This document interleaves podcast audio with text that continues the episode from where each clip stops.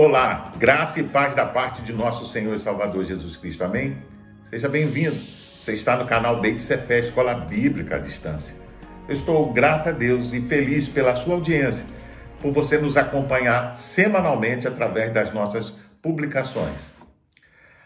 As Escrituras apontam para a vinda de um Salvador que iria redimir toda a humanidade. Na verdade, fomos criados para viver em comunhão com Deus, mas o pecado nos afastou. Por isso, Jesus precisou vir a este mundo, mas foi rejeitado, julgado injustamente, humilhado, ferido e morto na cruz. Ele levou sobre si a nossa culpa e o pecado que nos condenavam. Jesus, como diz as Escrituras, é o Cordeiro verdadeiro, inocente, perfeito, que pelo seu sangue deu à humanidade a possibilidade de voltar a ter comunhão com Deus, conforme profetizou Isaías. Você pode conferir isso em Isaías capítulo 53, versículo 7 a 8. Porém, nos chama a atenção na paixão de Cristo, tanto o seu silêncio, o qual pode ser observado durante todo o processo que levou à crucificação, bem como as suas últimas palavras. Em relação ao silêncio, ele pode ser observado no interrogatório do Sinédrio e diante de Pilatos, perante a entrevista de, com Herodes, para quem Pilatos o remetera. Jesus novamente interrogado e também nada responde. Em frente à multidão que estava sendo manipulada quando clamaram pela libertação de Barrabás. Decisão final de Pilatos, lavando as mãos. Jesus mais uma vez permanece em silêncio. Vamos abrir a Bíblia em Mateus capítulo 27, versículo 13 e 14. Então Pilatos lhe perguntou: Você não ouve a acusação que eles estão fazendo contra você? Mas Jesus não lhe respondeu nenhuma palavra, de modo que o governador ficou muito impressionado.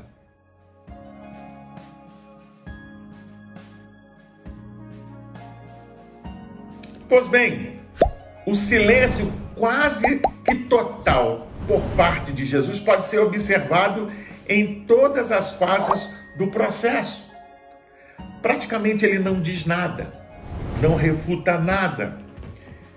E as poucas vezes que fala, nunca foi para se defender, mas para explicar a sua identidade e explicar quem ele é o silêncio mostra que Jesus, de certa forma, passou ao largo do seu processo. Mesmo ciente que aquelas acusações estavam sendo apresentadas, apesar de serem falsas, levaria o seu julgamento à condenação e à morte, ele fica em silêncio. De fato, podemos afirmar que não existia um processo legítimo, pois não havia nenhuma acusação. Toda aquela situação, por assim dizer, pode ser considerada um processo injusto, pois não se assentou em uma acusação legítima ou convincente. Humanamente falando, na verdade, aquele cenário, aquela situação tratava-se de um processo político, tanto por Roma quanto pelos judeus. Mas nesse momento eu quero parar e começar a me voltar às últimas palavras proferidas por Jesus. Veja, ele passou cerca de seis horas, aproximadamente, cravado na cruz. E durante esse período ele rompe o silêncio e diz sete frases. Na verdade, essas frases foram recolhidas pelos evangelistas e condensam os últimos minutos da vida do Cristo crucificado. Elas têm um significado profundo, com lições e ensinamento transformadores, pois tratam sobre perdão, identificação com os que sofrem, cuidado aos desamparados, solidão. Mostra o seu lado humano, mostra também o compromisso com a missão. Ou seja, são palavras carregadas de vida.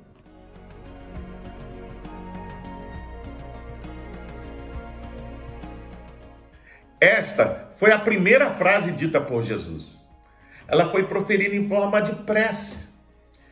Ele pediu ao Pai que perdoasse a ignorância de todos aqueles que participaram de alguma forma do processo que levou à sua crucificação. Os principais dos sacerdotes, Pilatos, Herodes, os soldados romanos e até a multidão que o acusava. Sua atitude reflete e confirma uma exortação anterior de Jesus, quando estava aos seus seguidores que amassem e perdoassem seus inimigos.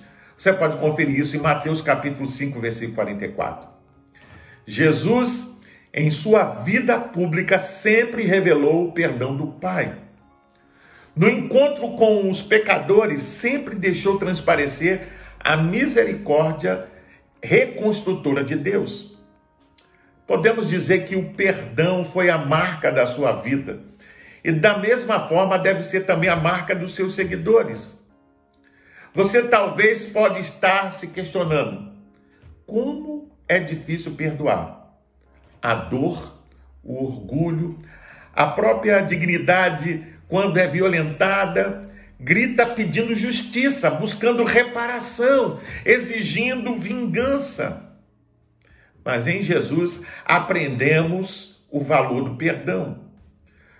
Surpreende-nos, de certa forma, que Jesus na cruz seja capaz de continuar vendo a humanidade em seus algozes.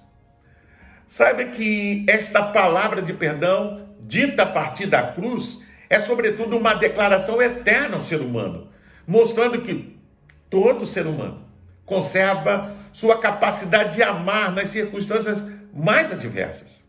Mostra ainda que todo ser humano, veja, todo, até mesmo aqueles que são capazes das ações mais atrozes, mostra que continua tendo no seu interior um germe de humanidade que permite que haja esperança. O perdão é capaz de ver dignidade e é a faísca de humanidade escondida no coração humano. Desta forma, através do exemplo de Jesus, enquanto pecadores, somos chamados a perdoar. Saiba que o perdão é onde mais nos assemelhamos a Deus. Devemos nos lembrar que Deus também continua perdoando você hoje pelas suas atitudes pecaminosas que destroem tanto o relacionamento como ferem a outros.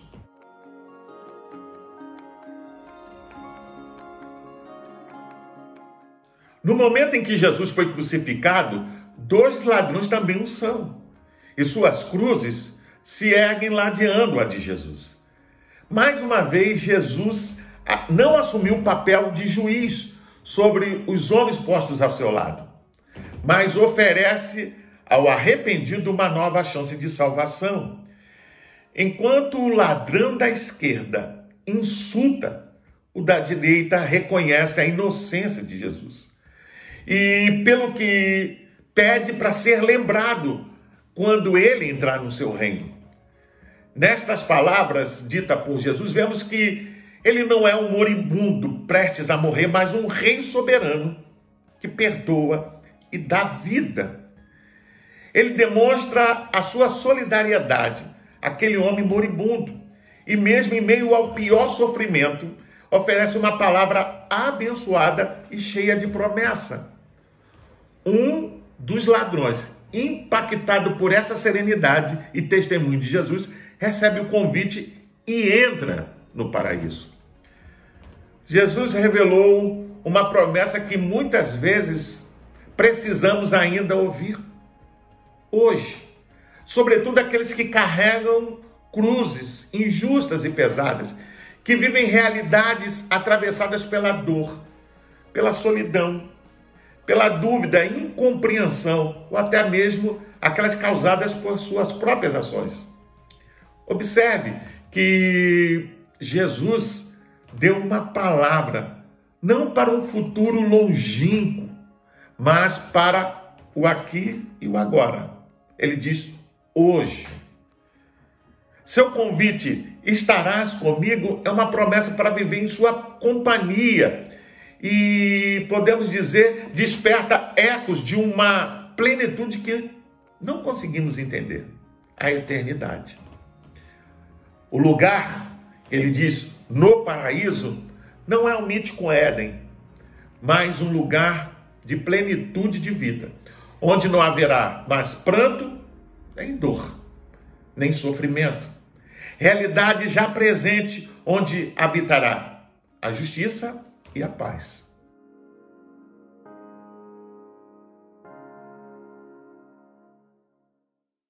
Jesus, do alto da cruz, contempla os poucos amigos que lhe restaram, que o seguiram até o Calvário. Ele dirige a palavra ao discípulo amado e confia os cuidados de sua mãe Maria. Maria estava aos pés da cruz e revela sua presença materna e consoladora junto ao seu filho. A presença de Maria pode ser observada durante toda a vida de Jesus e mostra que não é acidental. Foi aquela que o amou desde o primeiro momento e o seguiu.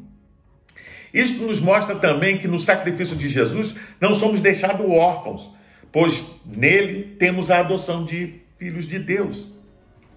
Por isso, tenha certeza no seu coração de que Jesus coloca sempre alguém para nos acompanhar nas horas mais obscuras e difíceis da vida alguém que nos sustenta nos momentos trágicos, que compartilha nossas perdas e que também estão presentes nas horas boas que chegarão.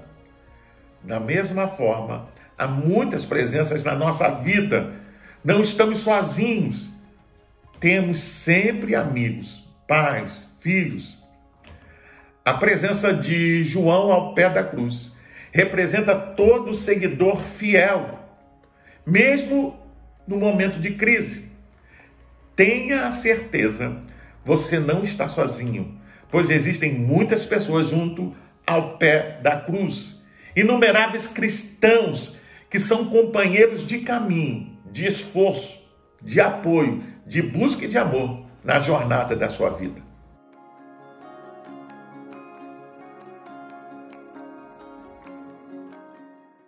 O clamor de Jesus na cruz condensa o grito da humanidade sofredora. É o próprio Deus homem que grita seu abandono. Esse grito de Jesus revela uma presença no próprio abandono, embora de imediato não se sinta esta presença. Veja, seu grito não ficou no vazio, mas tinha uma direção. Ele foi ouvido e aponta para a vida. Muitas pessoas se perguntam: onde está Deus no sofrimento? Na violência, na morte? A resposta é: Deus está no mesmo lugar. Você pode ver isso até mesmo quando Jesus, o seu filho, está sendo crucificado. Isso significa que o sofrimento da humanidade é o sofrimento de Deus. Veja, Deus não é insensível e distante à dor dos seus filhos. Esta exclamação feita por Jesus é uma que se destaca no conjunto por ter sido a única que é registrada tanto em Marcos como em Mateus, por ter sido transmitida a nós em uma outra língua, o aramaico.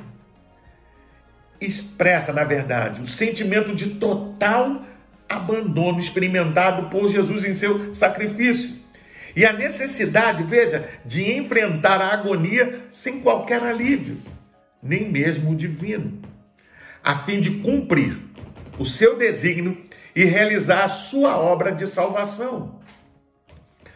Em Cristo se condensam todos os gritos da humanidade sofredora.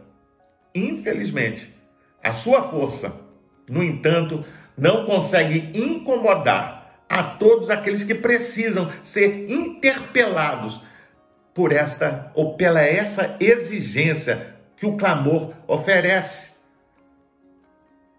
Quantos precisam ouvir, mas estão com seus ouvidos fechados?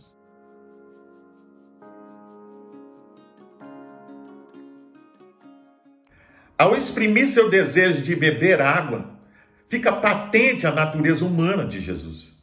Não era uma reclamação, um pedido, mas uma afirmação clara de que ele era de carne e osso, tinha fome e sede como todo ser humano.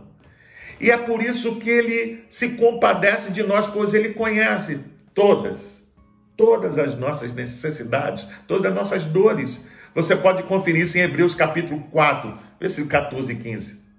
Na verdade, grita o homem com a garganta ressequida.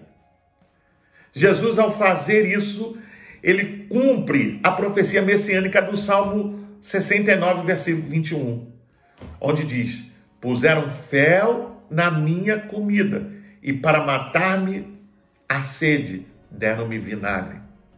Veja que ao dizer que estava com sede, ele levou os guardas romanos a darem vinagre, o que era habitual em uma crucificação, fazendo assim que cumprisse a profecia referente ao Messias.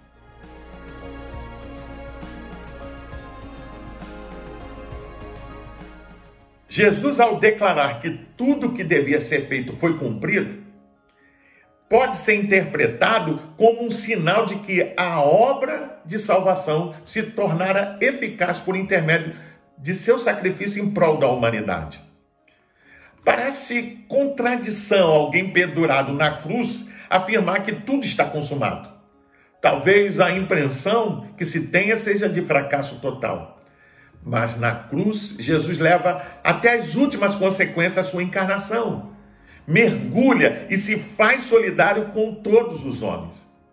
Desce até as profundezas do sofrimento humano e ali revela a presença do Deus compassivo.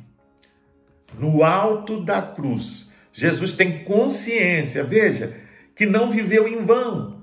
Sua presença fez a diferença, viveu para os outros.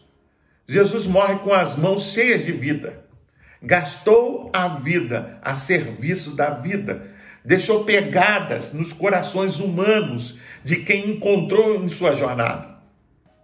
Jesus teve a vida consumada e fez fecunda na morte. Uma história consumada de amor. Sua vida foi totalmente consumada no serviço aos outros. Na sua morte, Jesus desencadeou um movimento de vida.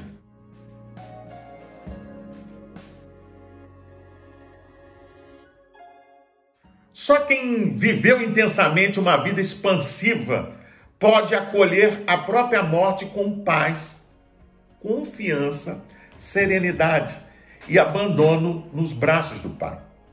Jesus morre como tinha vivido, ancorado na confiança do Pai. Jesus que sempre, veja, se prolongou nas mãos do Pai, agora entrega-se confiadamente nos braços desse mesmo Pai. Jesus sempre viveu uma profunda sintonia com o Pai. Agora ele dá um salto vital nos braços desse Pai. Ao entregar seu espírito, Jesus retorna para Deus. A morte nos inspira medo mas na morte somos todos iguais, sozinhos diante de Deus. Veja, a morte é a última ponte que nos conduz ao Pai. Seremos abraçados do outro lado, creia nisso.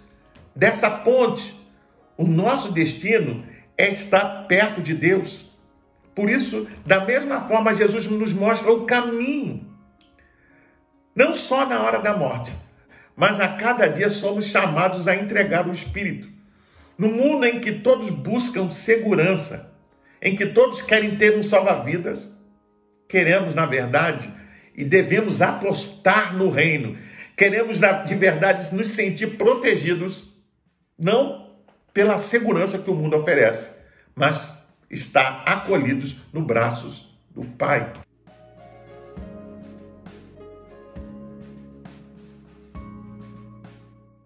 Aprendemos que tanto o silêncio de Jesus em todo o processo, como as suas últimas palavras estão repletas de sentido, pois permitiu que tanto Pilatos como os principais sacerdotes examinassem as suas próprias consciências e tomassem as suas próprias decisões.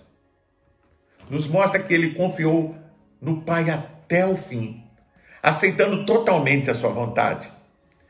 Testemunha a verdade, não a nega, mesmo perante as ameaças. Age de misericórdia com todos aqueles que os acusaram, feriram e tramaram contra ele. Prova o seu profundo amor por nós. Afirma que esse mundo é pouco se comparado ao seu reino. E nos mostra ainda que temos esperanças, porque a vida não termina com a morte, mas é eterna. O Senhor Jesus, ao proferir suas últimas palavras, mostrou sua profunda preocupação com aqueles que amava e com aqueles que sofrem.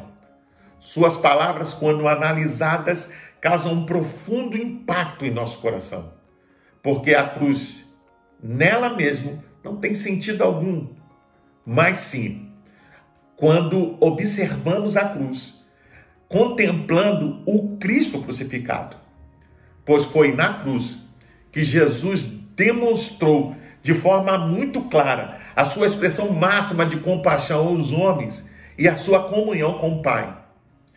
Ela também aponta para aquele que foi fiel ao Pai e ao seu reino em toda a sua vida e seu ministério.